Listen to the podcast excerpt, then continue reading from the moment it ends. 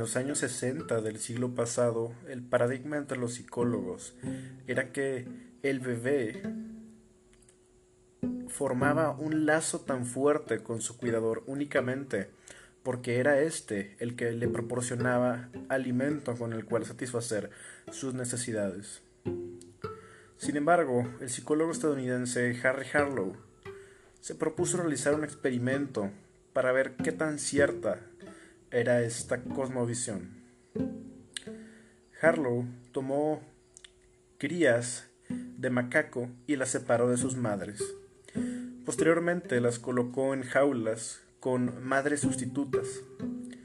Una estaba hecha de alambre y tenía un biberón. La otra era de felpa suave y cálida, pero no tenía ningún biberón. Por supuesto, dado que con este último la cría podría satisfacer sus necesidades alimenticias, si la hipótesis presentada en un principio era correcta, entonces las crías pasarían la mayor parte del tiempo con la madre sustituta de alambre. Sin embargo, el resultado fue bastante diferente. Las crías de macaco pasaban la mayor parte del tiempo con la madre sustituta que era cálida y acogedora. Inclusive utilizaban a esta última como un soporte al cual aferrarse cuando Harlow introducía en las jaulas un objeto que le produjera miedo a las crías.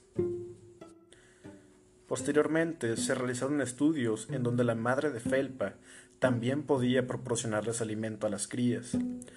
Aquí el apego únicamente fue mayor. Harlow inclusive llegó a sugerir que la lactancia era algo que tenía como función principal, más allá de la alimentación, el garantizar el contacto físico entre la madre y su cría.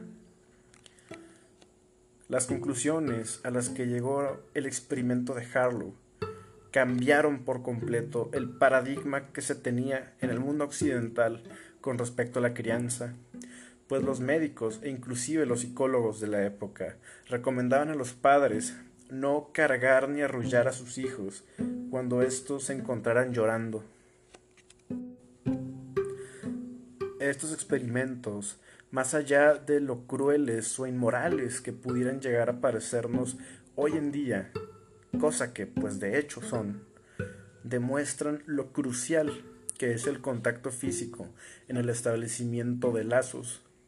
No podemos dejar de señalar que el macaco es una especie sumamente similar al ser humano en términos genéticos. Actualmente nos encontramos en una situación de pandemia en la que estamos en una constante crisis a la espera o al acecho de un peligro invisible que se encuentra presente en el aire. Al igual que las crías de macacos, queremos una base sólida y segura, cálida y cómoda a la cual podernos aferrar. Sin embargo, las circunstancias nos exigen que nos privemos de este contacto físico que es tan fundamental. Quizá más allá del desastre económico que está en el porvenir, este desapego sea una de las peores catástrofes derivadas de la actual tragedia.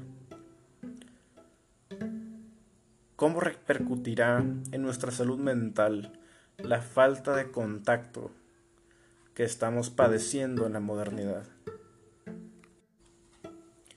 Ya se está hablando inclusive de la generación de los pandemias, de los niños que han nacido durante este proceso tan atroz, durante este confinamiento e inclusive de los niños que nacieron en los años próximos a su comienzo, pues ellos no están teniendo un desarrollo primogenio que es tan fundamental de la manera en la que tradicionalmente entendemos que éste debe producirse.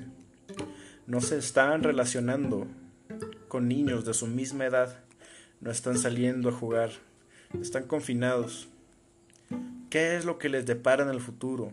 a todos estos niños, a todos estos llamados pandemias?